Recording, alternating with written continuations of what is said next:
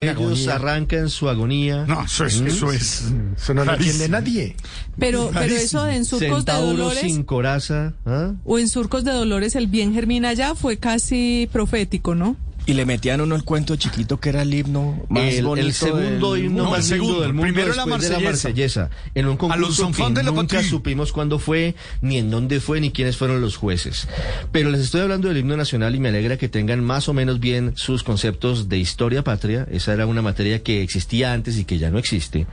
Porque hay un proyecto de ley, Felipe, escuche usted, que busca que sea obligatorio, obligatorio, entonar mínimo. Usted escucha el himno nacional y tienen que entonar mínimo cuatro estrofas, las cuatro primeras estrofas seguramente. El autor y ponente de este curioso proyecto es el senador José Luis Pérez. Senador, buenos días. Muy buenos días, un saludo muy especial a toda la mesa de trabajo de Mañanas Blue y a toda su audiencia. Senador Pérez, hacer obligatorio que se entonen cuatro estrofas del himno nacional, ¿qué pretende? ¿Qué busca usted con este proyecto?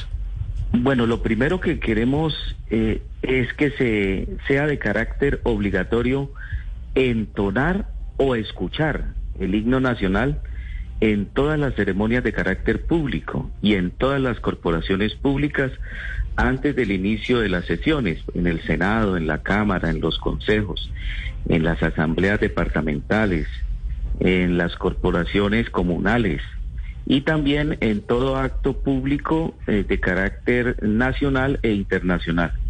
Eh, nosotros lo que queremos desde este proyecto de ley, particularmente como autor, es que se refleje eh, la unión en nuestro país, que el sentimiento patrio eh, sea de solidaridad, que se rescaten las tradiciones, especialmente históricas. Senador, usted ha hecho la cuenta, perdóneme, de cuánto duraría una ceremonia en la que se entonan las cuatro primeras estrofas del himno nacional. ¿Cuánto aumentaría el tiempo en el que se gastaría en una ceremonia?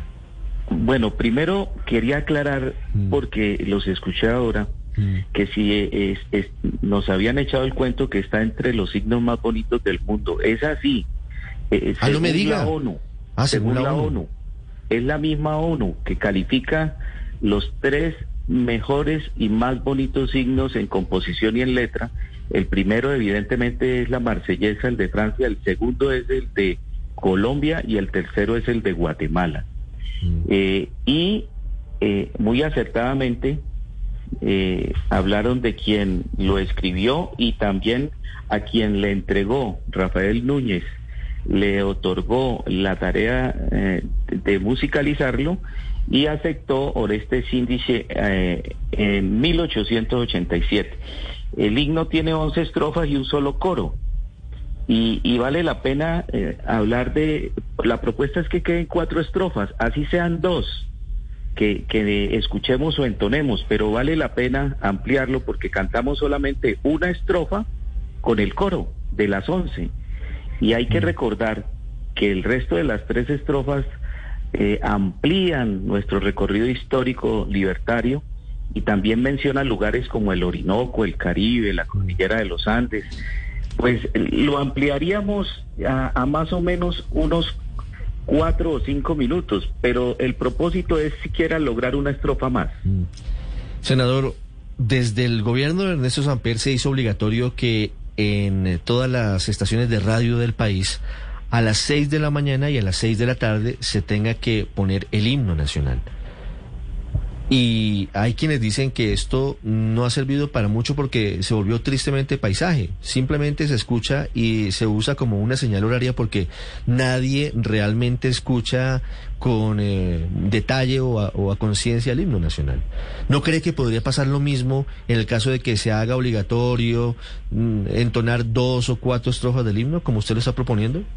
No, no creo. Yo creo que estamos actuando buscando la glorificación de nuestra historia, de, lo que fue eh, nuestra libertad. Eh, eh, yo creería que por el contrario, cada vez que las emisoras vienen cumpliendo con ello, pues logran impactar de manera positiva a todos los hogares colombianos, especialmente a los niños. El himno nacional, vuelvo y, y- repito, refle- refleja la unión un sentimiento patrio de, mucha solidaridad.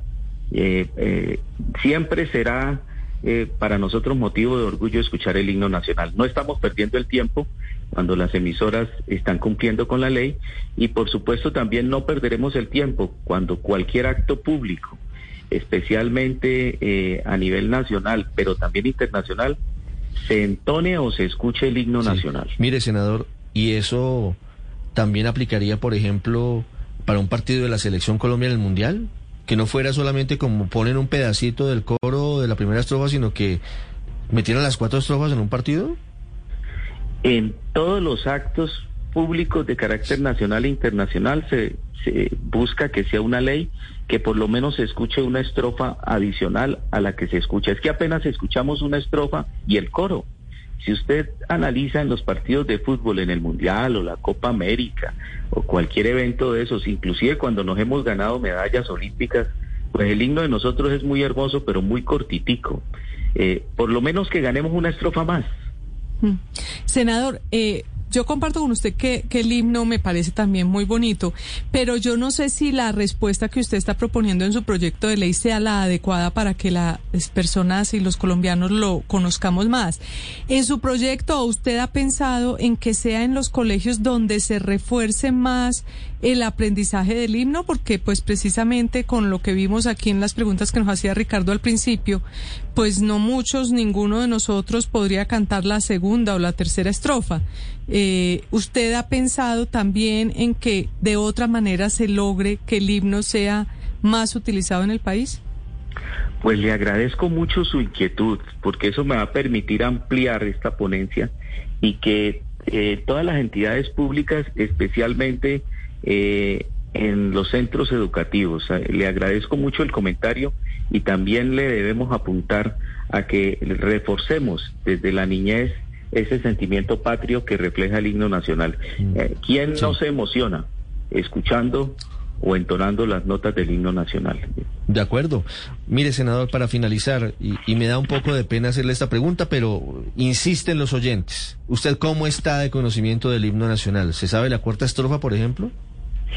Pues eh, precisamente eh, lo que buscamos es que todos los colombianos, precisamente yo como ponente, eh, nos ocupemos y nos preocupemos de todas las estrofas del himno nacional, especialmente la, primera, la segunda, la tercera y la cuarta, pero en las primeras cuatro estrofas se hace referencia mucho a, a, los lugares, a los lugares que, que hacen parte de la historia de nuestra libertad. ¿Y sabemos la cuarta estrofa? No, precisamente, por eso, eso es mm. lo que queremos, mm. empezar a trabajar, incluido el autor y los ponentes, porque es que ningún colombiano eh, ha, trabajado mm. una estrofa adicional. Eh, eh, ¿Quién me habla, Néstor? Ricardo, Ricardo Espina, senador. Ricardo, precisamente, eso es lo que busco desde el proyecto. pero puede ir empezando, mire, a orillas del Caribe, hambriento un pueblo lucha, horrores prefiriendo a pérfida salud. O si de Cartagena, la abnegación es mucha y escombros de la muerte desprecian su virtud. Usted empieza y luego sigue avanzando en el proyecto. ¿Le Perfecto, y, fíjese, que yo le decía que eh, eh, precisamente en las cuatro primeras estrofas se hablaba de lugares. Empieza con el Caribe, entonces no me mm. equivocaba tampoco. Mm. y de lo que se trata Nociones tiene. Senador, gracias reconocer, reconocer que debemos todos tratar de avanzar un poco en, otra estrofa más del himno nacional. Senador, muchas gracias y mucha suerte con su proyecto. A ustedes muy amables. Diez, cinco minutos.